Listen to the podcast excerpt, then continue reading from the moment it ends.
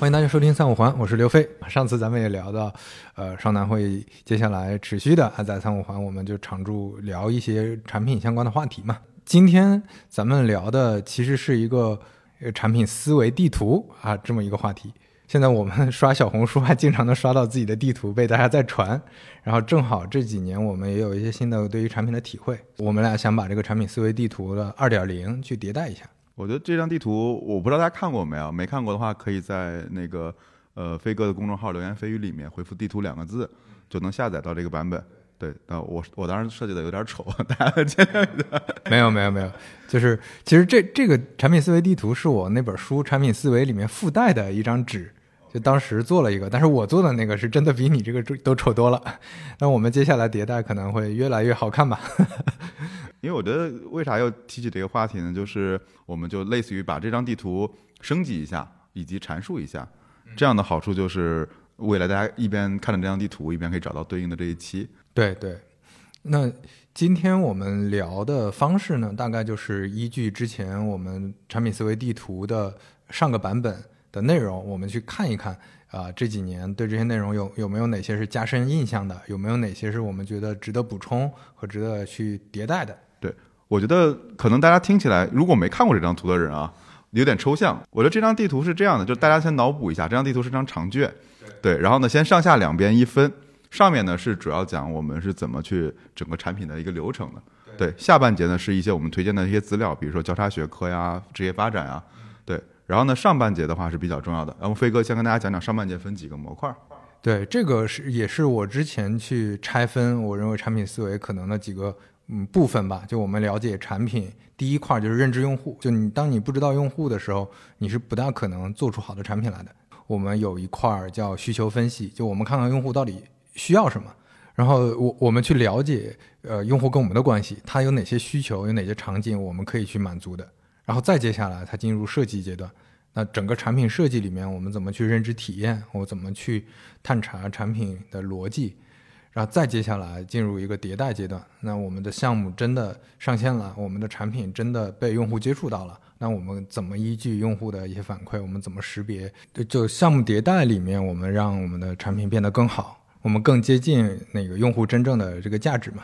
那这四块儿基本上就是。大概的，我们产品思维最后落地的这整个流程嘛，在每个流程里面，我们可能都有很多更展开的一些内容，大概是这样。对，我觉得这张地图其实给的是一些线索，因为地图不是疆域嘛，所以在这张地图里面，比如第一部分认知用户里面，我们会讲到一些理论和方法，基本上我们都会围绕着理论和方法来做的。对，但是因为图嘛，它毕竟是有限的。对，这次我们主要讲讲在每个模块里面，我们这两年吧，我们俩的一些新的 update。然后在这之后的话，我会跟飞哥一起重新迭代一个新的版本，对吧？因为现在还是 beta 零点一呢，对，我们可以升级到 beta 零点二，然后呢，到时候大家可以去公众号，对飞哥的留言蜚语公众号下载就好了。对对，然后如果想了解之前我们的这个地图的一些拆解和一些思考的话，可以去之前二零年六月份那个时候我们聊的三五环的第二十二期，聊聊产品思维地图。呃，我觉得先从用认知用户吧。我记得当时跟飞哥做这张地图的时候，呃，我强烈加了两个两个东西，对吧？加了用户画像相关的那个介绍，以及还加了就是用户研究里面有一句话我印象特别深刻，就答案在永远在现场。应该是铃木敏敏文对做那个七幺幺啊，对对对。所以这里面为啥呢？我对他没有新的 update，对吧？但是我想讲几个故事，就大家感受一下真实的世界是什么样的。对，呃，因因为这两年我一直在做那个 Flowmo 嘛，对吧？然后呢，这里面就很好玩。光说名字，有很多时候我们都认为，呃，你为什么不做双链啊？你为什么不做白板呀？你为什么就我们都会想这些东西，对吧？都会提很多这样的需求，觉得这才叫用户需求。但是我们真正的做了大量的调研之后，我们就会发现，真的挺抓狂的。首先，这名字起的不好。啊，这这个这个你第一次听你说，来快来讲讲。对，就是你知道我们有一次我们的用户嘛，他应该是从得到知道的，然后呢年龄大概在五十多岁，一个那个阿姨嘛，然后阿姨就是那天有点生气打我们电话，她很努力，你想，就是我们有一个习惯，就是到处都会留联系方式嘛，最终阿姨是为了联系到我们付了个费，就打我电话。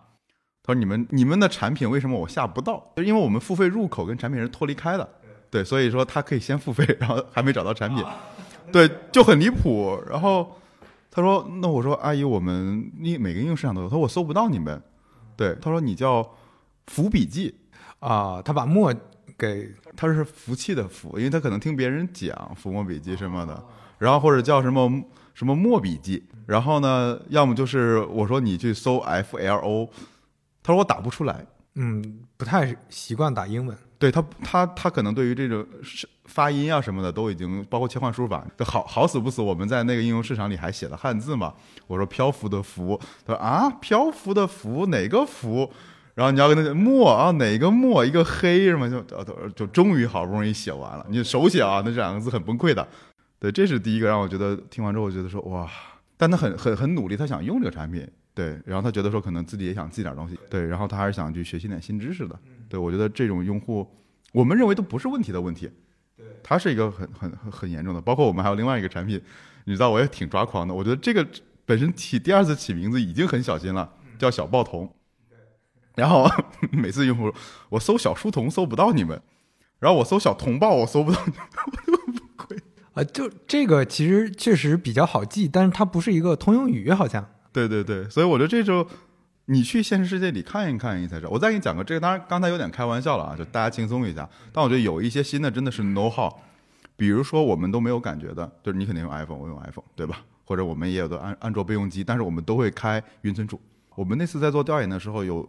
很多用户提到了一个点，就是说你们换手机的时候很好用。哎，我就愣了一下，我说就是不都有云服务嘛，对吧？你基本上你华为换华为，然后呢或者 iPhone 换 i iCloud，对吧？然后他说你们能让我换手机的时候东西不丢很好。我我就问他我说你为啥不开云服务啊？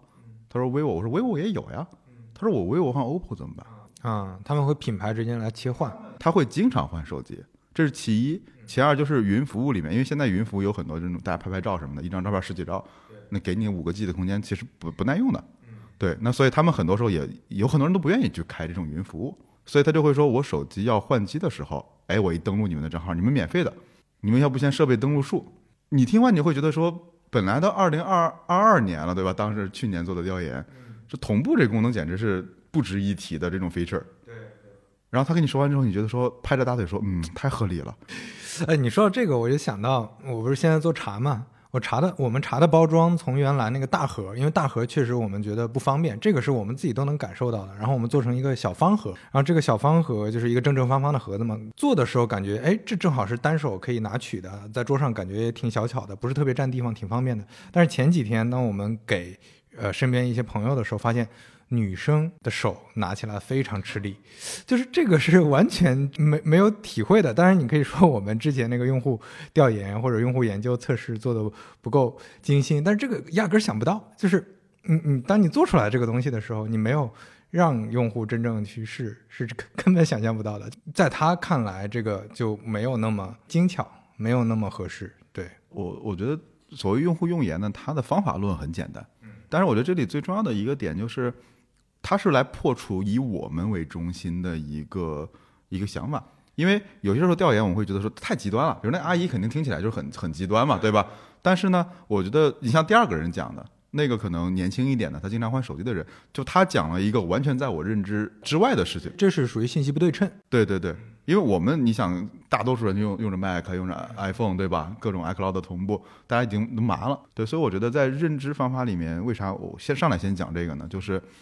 还是得去认知，以免我们错了很大的一个用户群。因为我们一天到晚在办公室里面，在屋子里面听到的很多反馈是高级反馈。这里有个很坑的事情，对我这两天在看一本老书《跨越鸿沟》，这里很好玩的，就是越早期越先锋的用户，越希望你的产品是单点很强的。就比如你在这一个点上做成极致了，什么各种接口、各种 API、各种 DIY，对。但是呢，大众用户是说别让我去动脑的。我一登录了之后，对吧？甚至让我一键登录，对吧？我手机摁一下免免注册登录，登录完之后，你的什么同步什么都给我伺候好了。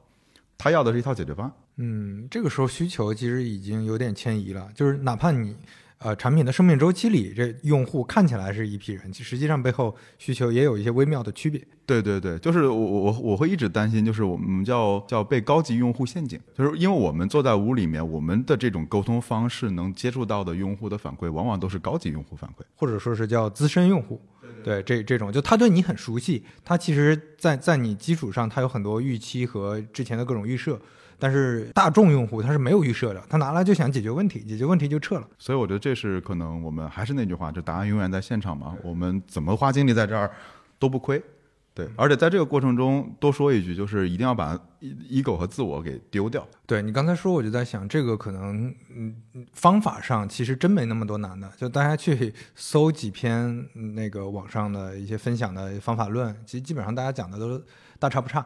但是这里面心态上的这个调整，其实还是挺挺难的，或者说你真的体验过之后才才有这种感触。下一块其实是需求分析了，对吧？然后这里面。其实我我我居然对它没有任何的 update，嗯，就就感觉这个还是能符合现在我们在做的事情，是吗？对对对，所以这一章我觉得我们不展开了，对吧？大家有空可以去看这张地图，对，有问题或者在你的三五环这下面留言，对吧？我跟飞哥都会看的。对，下面其实刚才飞哥讲的时候呢，是把它包含在产品设计里面的，我们叫价值分析这一块里面，现在包含的有一句很重要的话，叫做说价值是主观的，对，价值是价值是感知价值。用户感知不到的东西是没有价值的，对吧？成本决定论是错的。对，就这儿，我我觉得很重要的是一个认知，是也是我前几年才有的，就是很多人认知用户需求就直接等同于用户价值。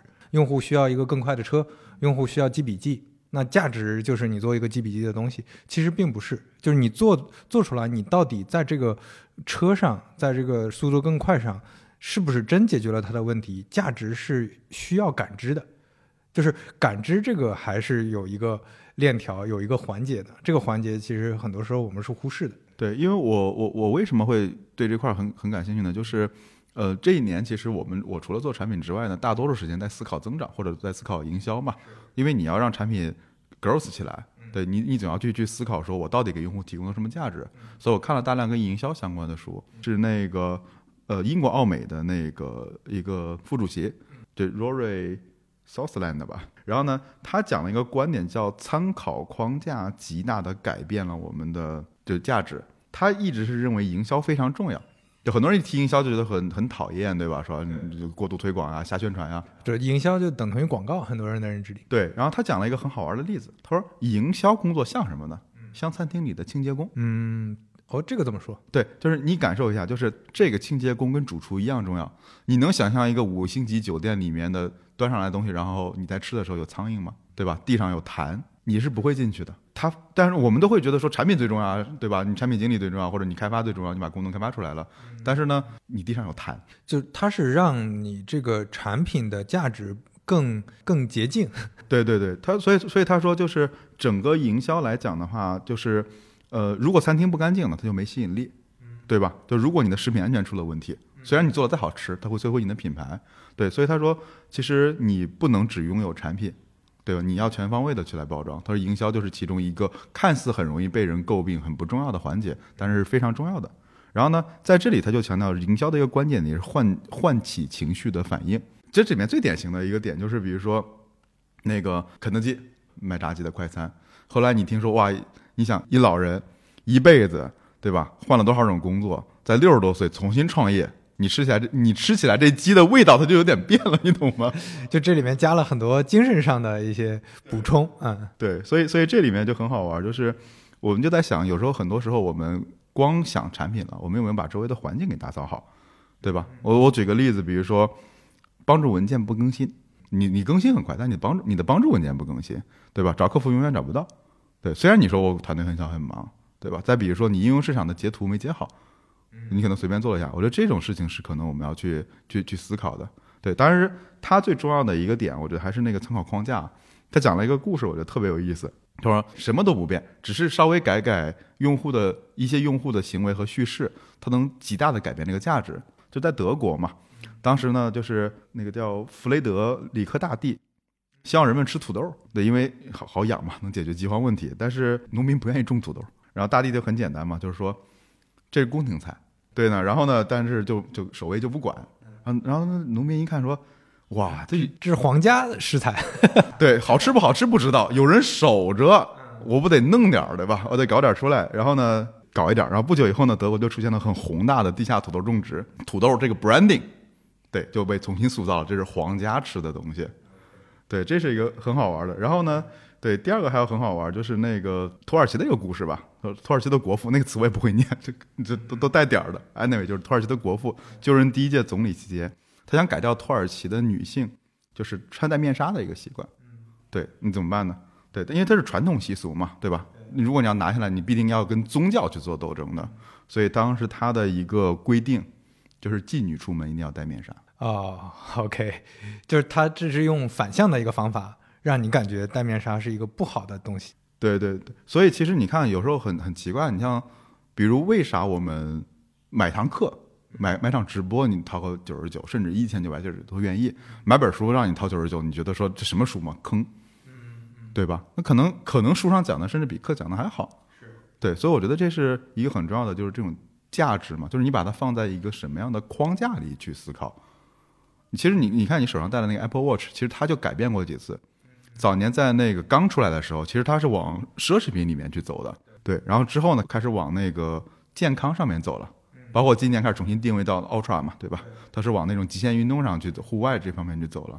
所以其实也是你看在哪个框架里，对，就你像 Apple Watch，其实之前如果在奢侈品的这个框架里，大家都是奢侈品，那最后追求奢侈品的这个品牌，甚至追求奢侈品的价格的时候，你是在这种领域里去跟大家 PK。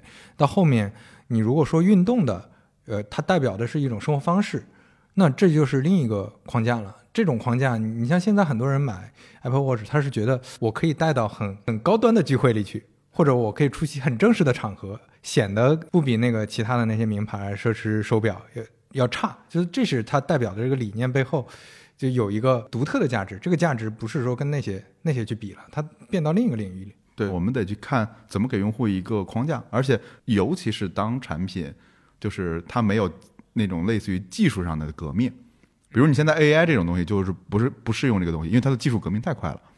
对吧？所以他就只要把这个 feature 给做好就行了。就是你在一个成熟的领域里面，你需要有一个这种框架，但是你你用比较营销的话术说，可能是一个比更完整的一个包装和表述。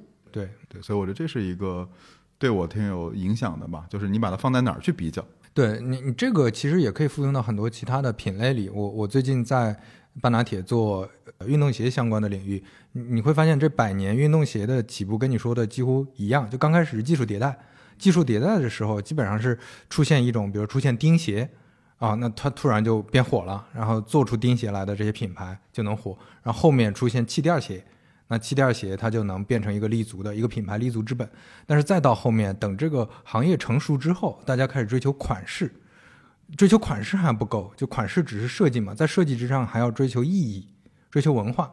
就 Nike 到最后它变成了一个文化品牌，现在大家提 Nike 都是提 Nike 背后的文化。呃，这这里这背后包括那个，呃，像那个 New Balance，它代表的是什么文化？匡威代表着什么文化？这背后的这些这些东西变得更加重要。就它它是在一个成熟市场里有另一套框架了。所以我觉得这是这是很重要的，因为以前我们设计产品的时候，总是说用户有一个需求，对吧？然后呢，我设计一个功能解决它就 OK 了。但现在其实不是，因为你你的卖的价格是不一样的呀。对对，也是感觉就是所谓的品牌溢价，就是你那个溢价在哪儿？但是并不是说这个溢价是什么智商税，或者说说没有价值的东西，而是呃这个价值其实不只出在解决问题这个层面，它还出在解决问题之外，你的精神诉求，你的整体的给人的这种框架性的感知。嗯，对，所以我觉得这个是值得去研究的，因为我觉得以前我在研究产品的时候，我们总爱看这种。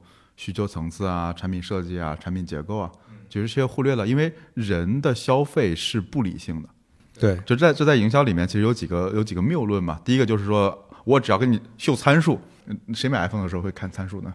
对吧？这这是第一个。第二个就是他又讲了一个谬论，叫做说你应该爱上我的品牌。其实这也是一个误区，因为用户根本不会爱上一个品牌，对吧？所以多数时候啊，我们用产品没啥感情。你仔细想想，你用啥产品的时候，你会唤起一种油然而外的这种感情？哎，那这种情绪是在什么时候发生的呢？其实是这样的，就是用户应该是他会有情感上的反应，但是并不是说我因此的就是爱上了你。对，所以这里最核心的点是你能引起他的情感上的反应。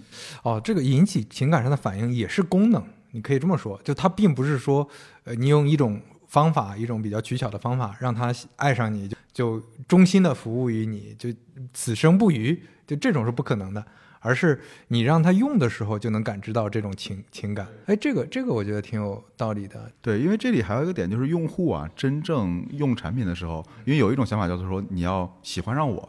就是我，因为我爱上了你，所以我就会经常用你，这是一个假设嘛？但这个假设是错的，人们不会这样，人们爱上的是自己，人是自恋的。哎，这这句话我觉得好，对，人们是希望就是我们一般会这样说，你看这个鼠标，对吧？可以用来干嘛干嘛？但是用户真正 care 的就是你用了这个鼠标，你做设计很舒服。用户到底会为什么买的？用户肯定是为后者买的，对。所以用户很多时候不是在买产品，他是在买一个我因此变得更好的自己。对对对，所以所以说回来，我觉得就是这点很重要，就是我们在做产品设计的时候，一定始终得想着用户用完它之后，能不能自己因此变得更好。对你，你知道这个，我就又又想举一个品牌的例子，就是那个 New Balance。New Balance 它做了一件事儿，就是它的你你会发现，它几乎所有的款式吧，都是只有序号没有名字的。他认为给鞋起绰号是一个 ego 很大的行为。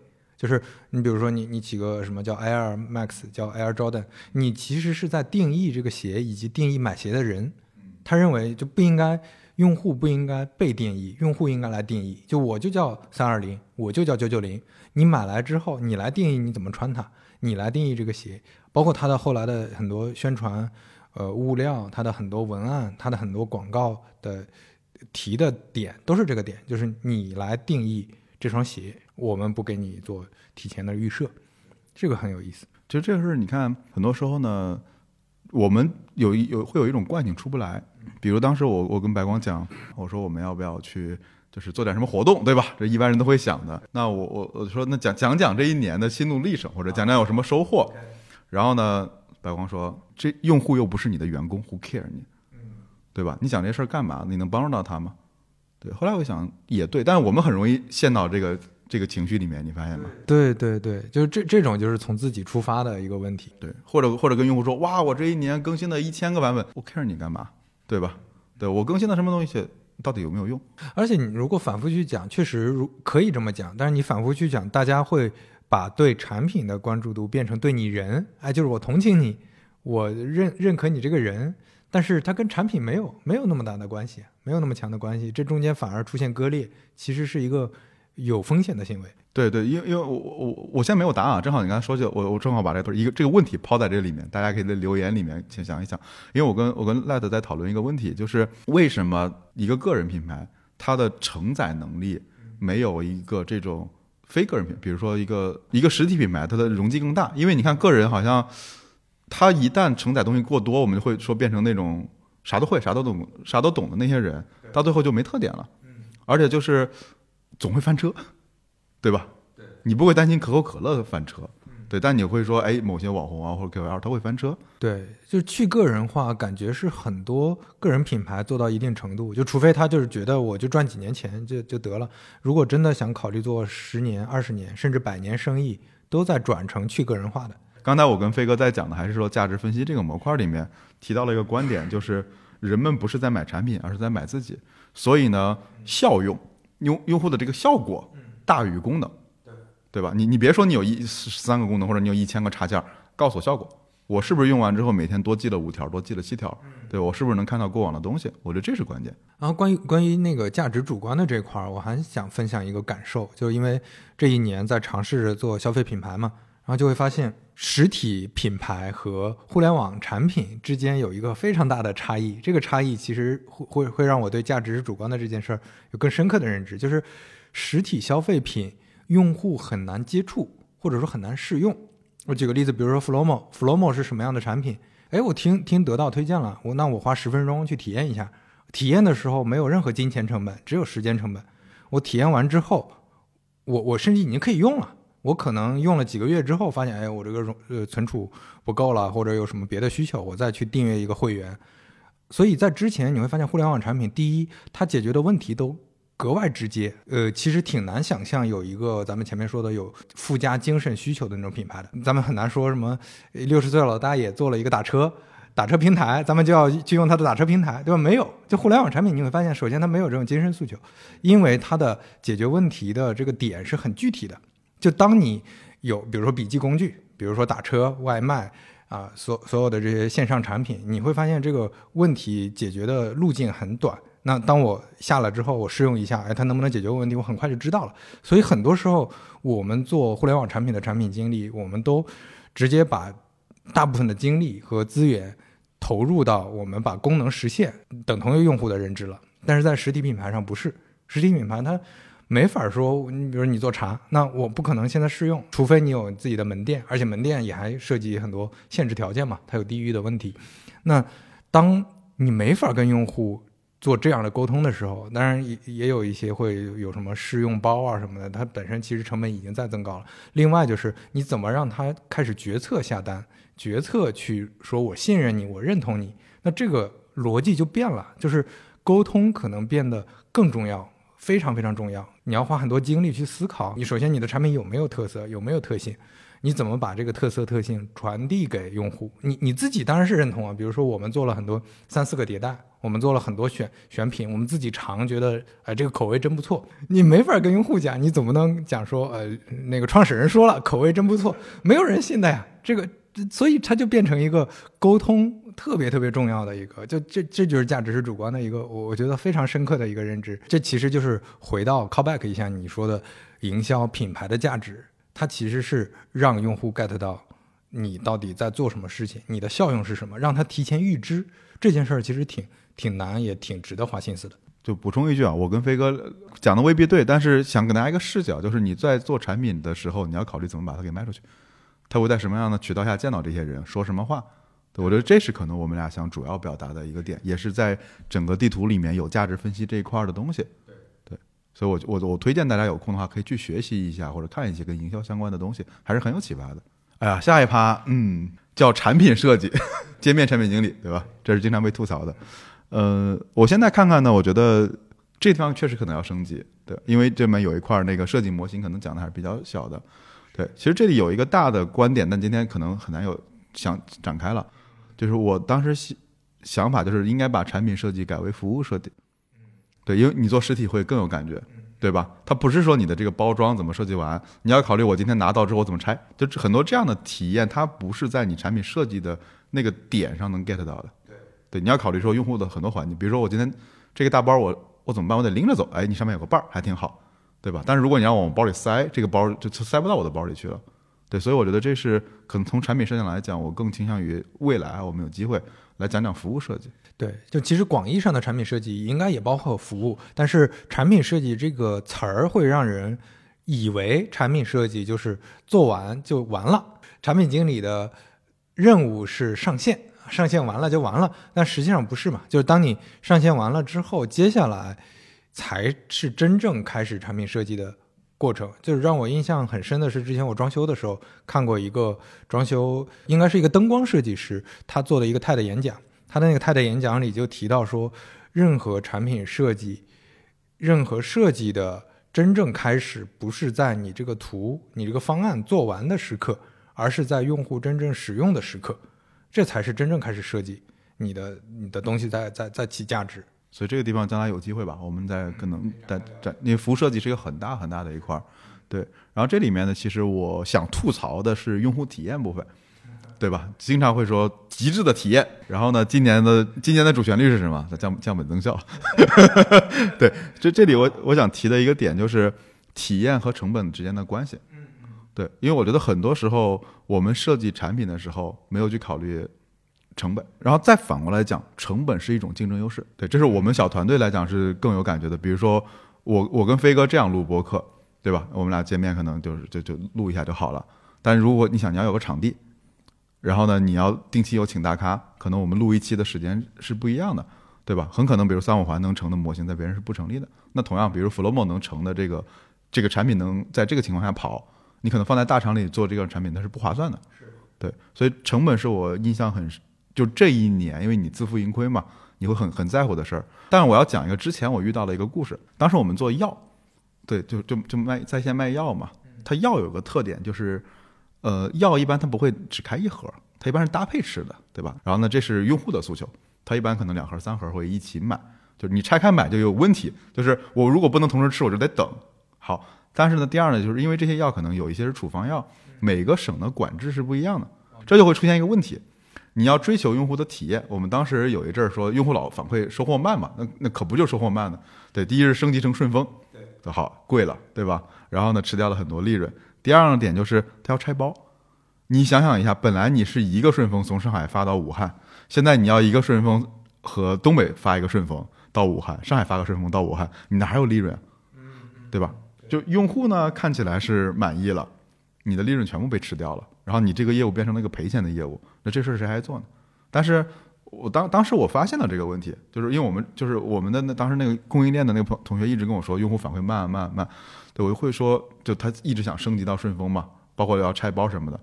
后来我发现说这事儿就不行，就真上了之后，你发现这这简简直是个入不敷出的东西，对。但是你在产品设计的时候，如果你不去全局的就从整个链条来看这个事儿，你可能就上了。因因为尤其是在大厂里面，随便举个例子，比如说一段语音转文字，多少钱？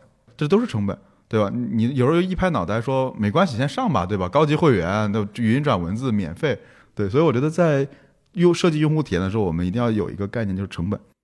对我们怎么去控制成本，或者说我的比别人的成本更低，就是一种优势。就其实我当时面试的时候，我经常会拿这个去折腾一下候选人，就是看他有没有成本意识。我经常会问，就是共享单车上的那那些广告怎么办？嗯，对。然后呢，很少有人有这个成本意识，对，都会觉得说，那我雇人去清就好了。你这个其实我我之前也做过交易平台嘛，这这种成本意识也是我在滴滴的时候真的才开始有的。大家基本上之前都是打车平台的用户，那当你坐车的时候，你总会发现有各种各样的问题。那你第一反应就是这设计的不对，设计的不好。你花些精力、花些财力就解决了那么大平台，对吧？每天那个几千万单，你赚这么多钱，你为啥不解决？但实际上从内部看，就会发现，当然有一些是逻辑问题，呃，或者说有一些是本来解决的，呃，可能性就不大。更多的那种扯皮的事儿，或者说一些用户体验，不管是乘客体验还是司机体验的事儿，最后很难解决，是源于它的成本根本没法去 cover，或者说它成本实在高到说这个事儿是一个 ROI 真的不够高的事儿。这里面就会非常考验你说你对这个事情的预判，以及说你对这个事儿有一个很量化的概念。就量量化和定性的这种认知是差异非常大的。就你你觉得这个不好，这个很简单，以及说你想一个办法怎么去解决，相对来说简单。但是你真的想一个比较完善的办法，让整个 ROI 相对持平的情况下去解决，这其实是一个挺挺考验人的事儿。对，其实我想起我们当时做刚做同步的时候嘛，但是你看大多数产品都是那种实时的，对吧？什么飞书文档啊、Notion 啊，就是你一边写哇，几个人开始同步的嘛。就是当时我还问过，我还问过 Light，我说那个就是为啥我们不做实时的？然后第一反应就是贵，因为你想，这相当于是 N 个用户，它是指数级的，每个用户都挂在你的服务器上，有一个长连接连在那儿，用户越多，然后呢端越多，你的服务器的成本是几何级增加的。好，这是其一，就你的成本是会要提高很多，技术难度会高很多，但是对于用户来讲，有多少人在？因为我们的产品特点，它不是一个协作型的产品。对吧？你很少说一边我手机上写完之后，马上电脑上就要用的，很少。所以呢，用户就写完之后要现在刷一下。对，那这时候你怎么设计产品，对吧？如果你要奔着极致体验，那肯定什么长链接啊什么全部上了，实时同步是最好的，对吧？然后呢，每秒可能请求 n 多次。那我们现在做的就很惰性，你写完之后，或者说你要打开之后会下拉刷新一下，才把数据 push 上去。对，说实话体验不好，对，也被用也被一些用户诟病过，说感觉你们很土、很老套。但是呢，它就确保了说我们。有足够的钱、足够的利润，能让这家公司和这个产品活下去。所以其实这是我们不能只从用户体验，就用户体验，我觉得很重要的点就是他能体验到我还活着。对，就这是最重要的。我当时记得段永平有一句话让我印象特别深刻，他说：“你希望我忘了多少年，反正很长的一个年份之后，你能看到你什么公司的什么新闻。”他说：“我看到任何新闻都可以。”对对对，这句话有印象。对，因为他活着。呃，我我刚才突然想到一个更具体的案例，可能更能说明我刚才说的那个问题啊。之前在滴滴尝试过一个小的试点，试点的一个方式是做司机的计划经济式的管理。就司机现在其实所几乎所有打车平台都是市场经济式的，就是计划经济式的，就是所谓的那种出租车司机一样，我给你固定工资，然后你包你的时间，包你每天八个小时，给你多少钱，你就安排你去哪儿就去哪儿，因为这样能解决一些什么问题呢？比如说解决一些啊、有的地方司机就是不爱去，有的地方那个司机不爱去了，那你这个供需它就很容易失衡，或者等等等的，以及说感觉更好管理，就它能解决一些问题，所以做试点，试点之后会发现出现什么问题呢？因为你包的是时间，司机就故意开得很慢，不追求订单量了，我不追求单价了，所以我接上乘客之后，我慢悠悠开，哎呀，这段路真顺，那我就慢悠悠开，我尽量少接单，我休息一下，就这种事情经常发生。那这个时候怎么办呢？当时就想了一个打补丁的方法，这个补丁叫在上人监督。比如说我上那个在互联网平台一般叫神秘访客嘛，就我上一些监督的人，上一些不管是司机队长，包括后台的管理，我看你这个司机的点，你在地图上看你这个点，你是不是速度有问题？上很多算法功能，上很多神秘访客，反正各种东西就上上监督手段。计划经济本身，它执行上实践上最大的问题就是无法监督。其实你要是真的监督自上而下的这种顶层设计，真的能落地，那当然效率是更更高的。它能做很多，嗯，那个可能通过市场无法调调节的事情。但是你如果全部都变成计划经济之后，你的监督成本是剧烈提升的，最后就划划不算了。那不如让市场自己自行去调节。对，这这是之前还是挺深刻的一个印象的。最后这个试点就，嗯，算是没有推下推进下去。嗯，因为因为我们往往都是加功能加体验一时爽，但是往往会忽略成本，尤其是你在大厂里面有很多隐形的，比如说起草个法律文件，对吧？你新上了一个功能做个推广，你要是来个用户协议，好，用户协议法律文件是多少钱？对，这个其实就可以延伸到我本来想讲的，就后面咱们提到商业模式嘛。但是之前提商业模式只是简简要的说，现在互联网有哪些商业模式。从另一个视角说，刚才少南讲的是成本和我们体验的考量，还有一个就是体验和商业和增长或者说商业化的之间的考量。就是其实一个是成本部门，一个是营收部门。营收这件事儿的考量，五六年前。比较火的有一种产品经理叫商业化产品经理，增长产品经理。当然现在大家提的也不多了，这其实也是一种割裂。大家会觉得做体验，那你就老老实实做体验。但是后来你会发现，这这几年为啥会出现这种你既要认知成本，又要认知呃商业化，又要认知体验的这种更多更多要求来了？是因为各个大厂就都且不说小公司了，就刚才你说，就很多呃朋友出来创业做生意。当然要自己去很深刻的认知到，说我自己打平怎么打平我的现金流的这些问题。现在大厂也是这样，大厂每一个部门慢慢的都开始有盈亏平衡的任务了，而以及说原来这个东西要这么赚钱，那这个东西赚钱之后，它跟体验之间的关系是什么？就是这这个赚钱会不会损伤体验？会不会未来长期价值上会有影响？还是说这这个？我是不是太过于关注体验了？这个事儿上是不是应该提前就考虑商业化，提前把赚钱这个事儿想明白、想清楚？不像以前那样，我先跑马圈地。就所以现在商业化这个事儿和成本视角以及体验视角，慢慢的就在在融合。我我就我认为是变得越来越高，就可能产品经理都需要去认知。对对，因为我觉得很多时候产品经理太追求体验，就会就是无私奉献嘛，对吧？基本上这功能也免费，那功能免费，你先用嘛，先嗨嘛。但是最可怕的点是什么？人是损失厌恶的。对你丢一块钱，跟你挣三块就减三块钱的快乐是一样的，对吧？所以这里面反过来讲，就是如果你要从用户手里面拿走东西，要去收费，是非常非常痛苦的。对，你会被骂死。对，所以这点刚才飞哥讲的，我觉得是很重要的。就是你在设计商业模式的时候，你要考虑这些收费点。当然，我不说我们经验很好啊，但是有一点，当时我们就做小包装的时候考虑过，为什么不做免费的？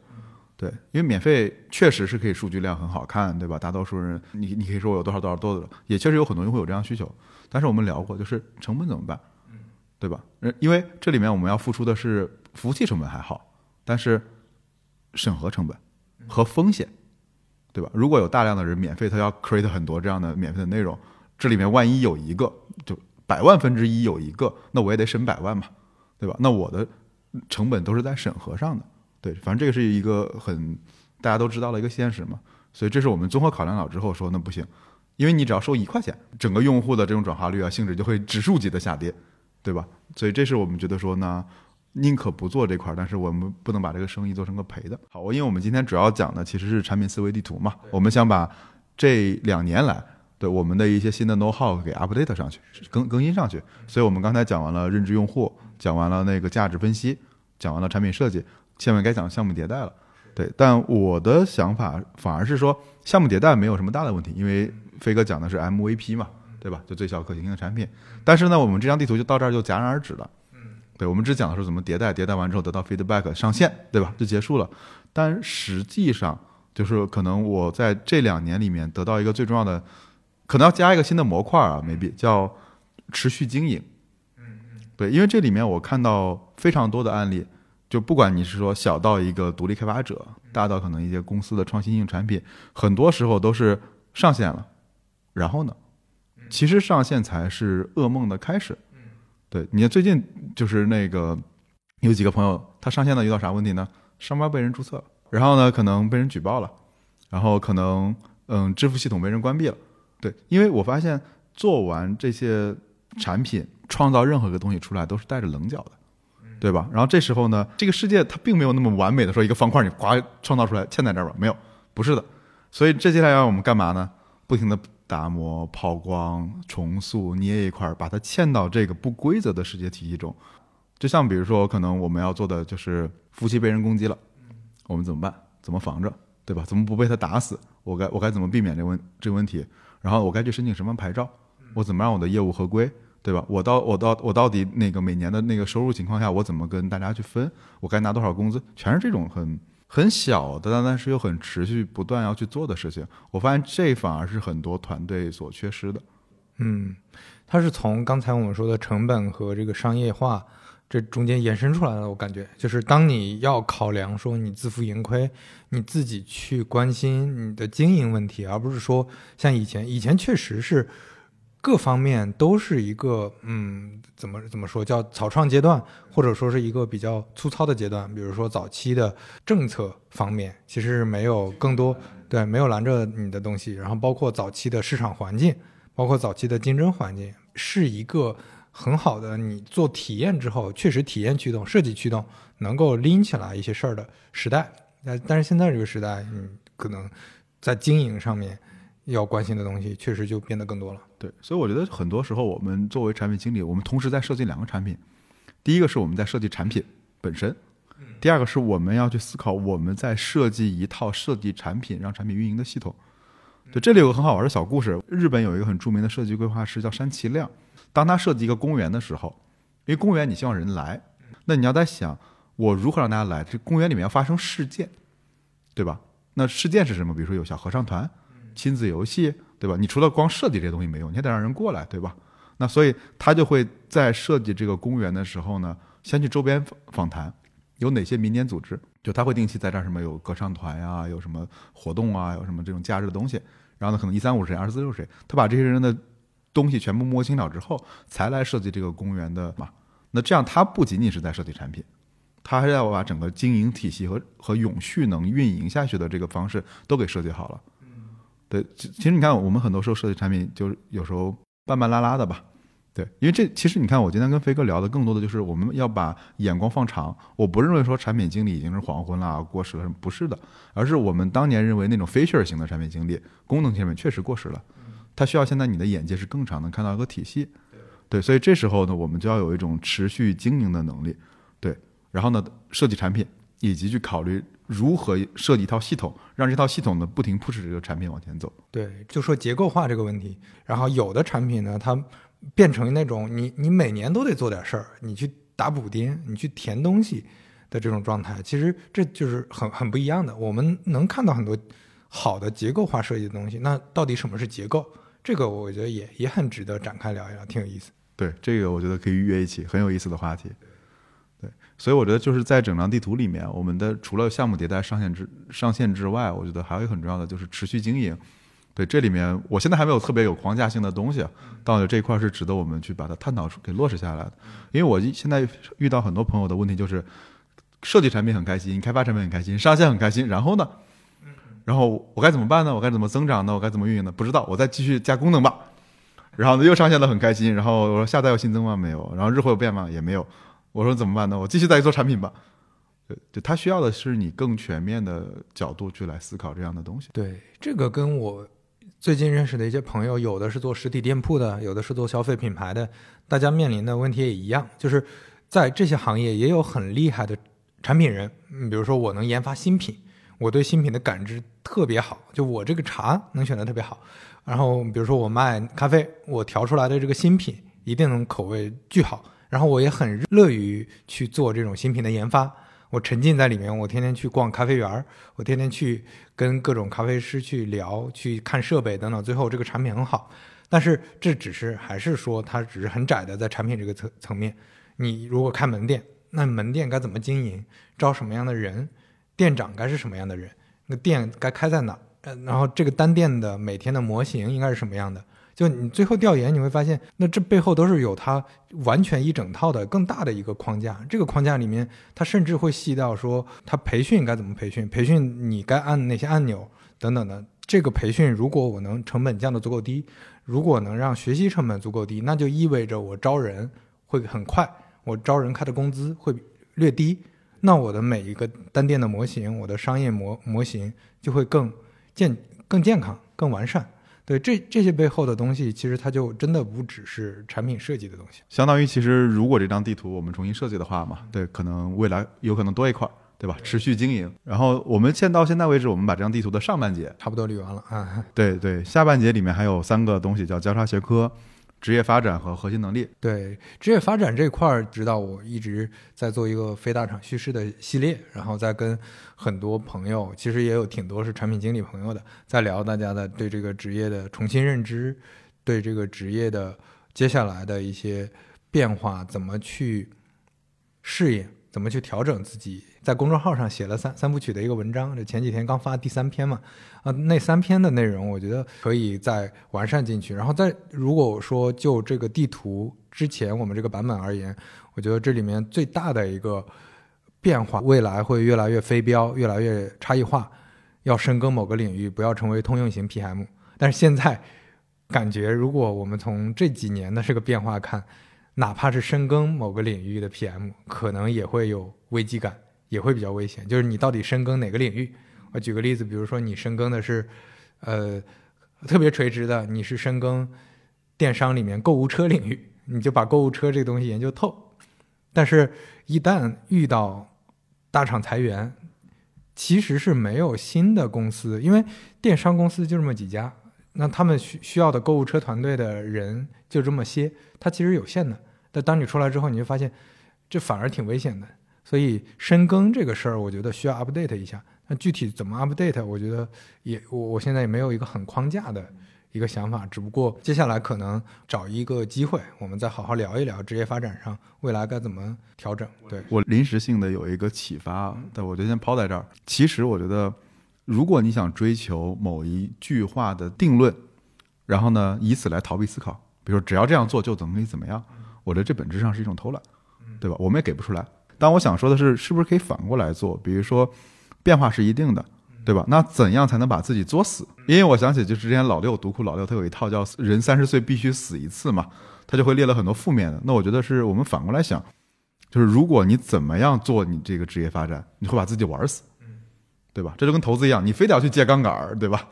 非得要上杠杆，那你肯一定会爆报的。这里面可能会讲说，产品经理的职业变化怎么样能把自己玩死？嗯我觉得反而这可能是一个值得聊一期的话题。对于另一个点，就是职业发展，我们之前写的那个，就发掘用户呀，发掘行业，去观察行业，去看需求、看价值这些，我觉得是一定是叫什么？自古以来就有，未来也会持续存在的。这个价值会一直在，只不过这个价值是不是沉淀在就是加引号的具体的互联网产品经理这个身上是不一定的。对，就你你就要看说你。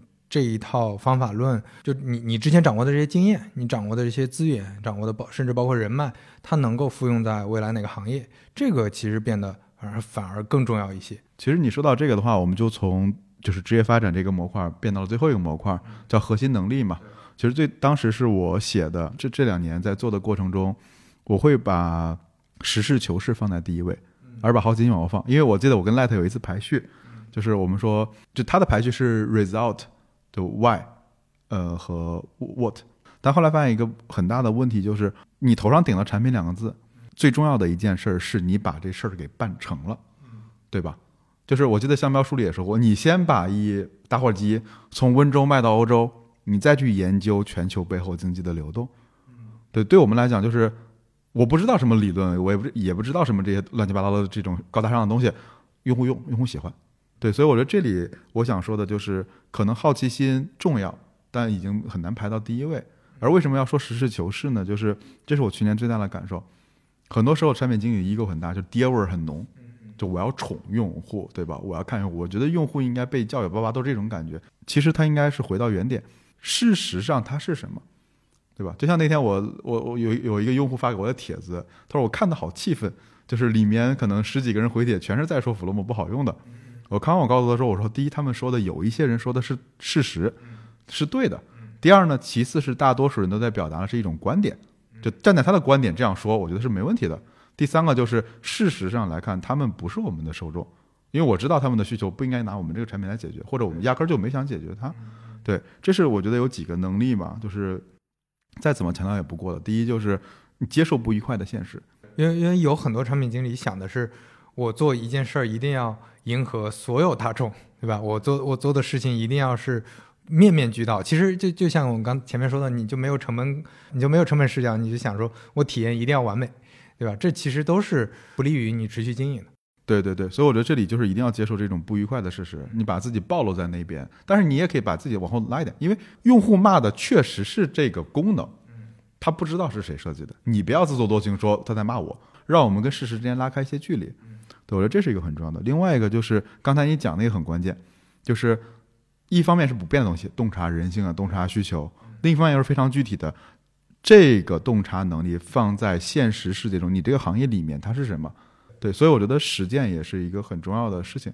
对，你说到这儿，我觉得还还是挺值得在那个 call back 一下刚才咱们聊职业发展的时候的一个视角或者一个侧面吧。就最近身边有很多互联网从业者朋友，就有的是产品，有的技术，有的运营，大家在跟跟我沟通的时候，大家就在想说啊，你看这个行业已经在所谓衰衰落，然后大厂都在裁员，得找一个值得长期做的事儿。这这个思路跟我们其实都类似嘛，就你要找一个自己的事情能够做下去，能够做十年二十年的一个事情。因为现在很多人可能看不到，说我在这个大厂里熬十年之后会怎么样，就很很风险很大。但是在在考虑接下来的时候，很多朋友想的是，我通过逻辑分析，哎，我发现这个方向好，这是一种；还有一种是我听朋友说了，他是做什么什么的。回到你刚才说的，更重要的一个点是你要去实践一下，最好是能低成本的，嗯，哪怕说你就找行业里的人真正了解一下大家在做什么，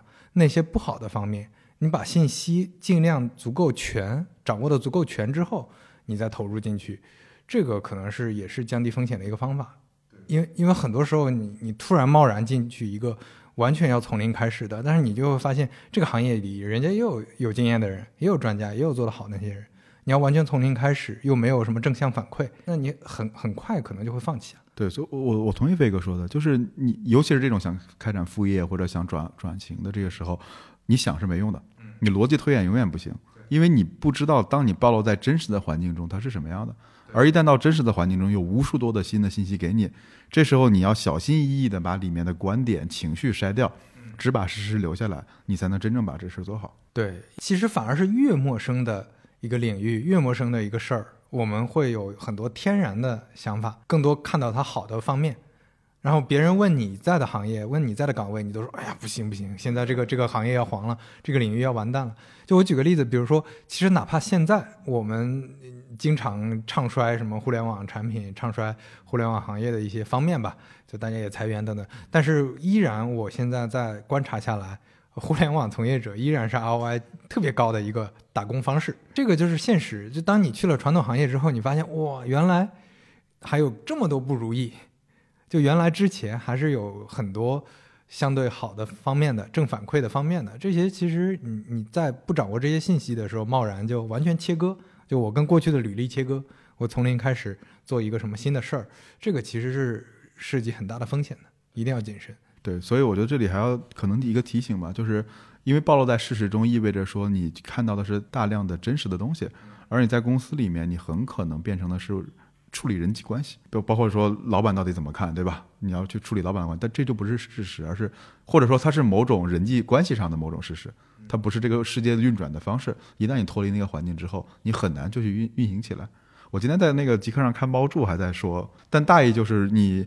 如果找人合作的话，千万不要找那些在 title 很高但是从来没创过业的人，因为那是完全在两个世界里面的生活的人。对，嗯，那今天我们就先到这儿。好的，那 新年快乐，新年快乐，新年快乐。好，拜拜，拜拜。欢迎在小宇宙、苹果 Podcast 订阅和收听三五环，也欢迎在评论区留言交流。如果喜欢三五环的话，也恳请能在苹果 Podcast、Spotify 或者喜马拉雅留下你的宝贵好评。下期再见。一阵风一